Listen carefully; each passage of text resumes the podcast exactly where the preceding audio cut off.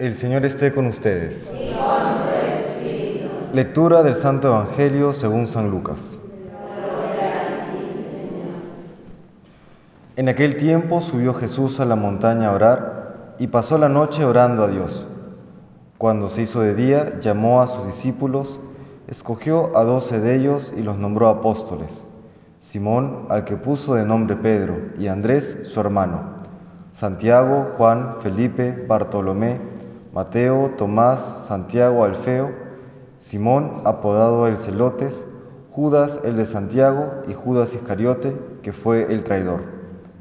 Bajó del monte con ellos y se paró en un llano, con un grupo grande de discípulos y de pueblo, procedente de toda Judea, de Jerusalén y de la costa de Tiro y de Sidón. Venían a oírlo y a que los curara de sus enfermedades. Los atormentados por espíritus inmundos quedaban curados y la gente trataba de tocarlo, porque salía de él una fuerza que los curaba a todos. Palabra del Señor.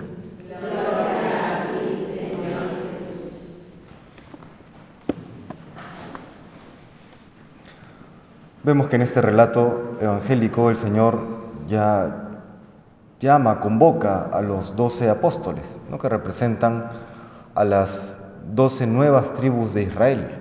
Y a través de estos doce apóstoles, pues, se dará el alcance de la salvación al mundo entero. Y previo a este convocar a los doce apóstoles, sube a la montaña a orar, ¿no? tanto en esta ocasión que realiza un acto que va a marcar la historia del mundo, y su ministerio eh, salvífico, también en otras ocasiones hemos visto que entra en oración, que se aparta para orar y luego toma una decisión. ¿no? Nos da ejemplo y nos enseña cuál es el camino también para nuestro día a día en las diferentes tomas de decisiones que habremos de tomar. Creo que hay un prejuicio, no sé si en todo el mundo cristiano, pero sí está bastante extendido, que la vida espiritual es un escape de la realidad, como que es un apartarse de todo y perder conexión con los problemas del mundo, una especie de eh, entrar en una eh, fantasía para entrar, para sentirme bien espiritualmente, emocionalmente, etcétera, etcétera. Y aunque sí tiene una dimensión en este aspecto, porque en la oración uno encuentra también consuelo, ¿no? Eh, sin embargo, no está desvinculado de nuestro día a día, no está desvinculado de la vida práctica, llamemos así. Yo diría más bien que la persona profundamente espiritual es la persona eh, realmente eficaz en el día a día. ¿Por qué? Porque la persona que entra en oración, aquella persona que es capaz de no solamente eh, pues, pedirle a Dios que le ayude, ¿no? y esa oración de petición, que es importante, por supuesto, pero no solamente se limita a, hablar a Dios, sino a escucharle. La persona que en oración es capaz de escuchar a Dios, recibirá de parte de Dios, por así decirlo, las instrucciones para su día a día. Y dentro de las posibilidades que tenemos en el día a día, ¿qué hago? A, B, C, Z. ¿no? Entre todas las posibilidades, pues el Señor irá inspirando qué es aquello que quiere que nosotros hagamos.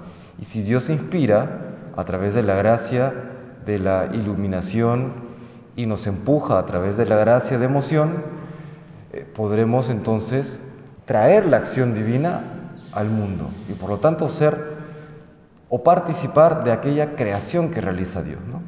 La palabra, por ejemplo, inspiración, eh, tiene en el griego eh, la raíz neuma, neuma.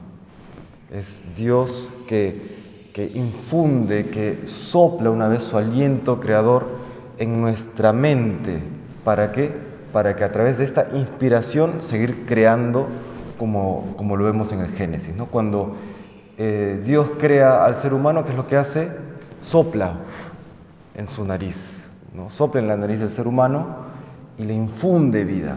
Cuando Dios inspira, sopla también a nuestra mente para seguir creando a través de nosotros en el mundo, para, para seguir empujando a la creación hacia su término definitivo, que es el reino de los cielos.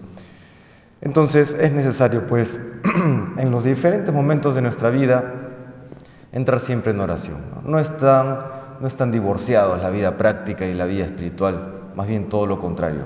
La persona profundamente espiritual es aquella que tiene la capacidad de tomar las mejores decisiones tanto para su vida espiritual como para el bien de los demás.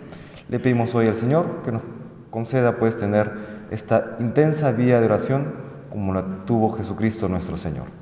Que el Señor nos bendiga.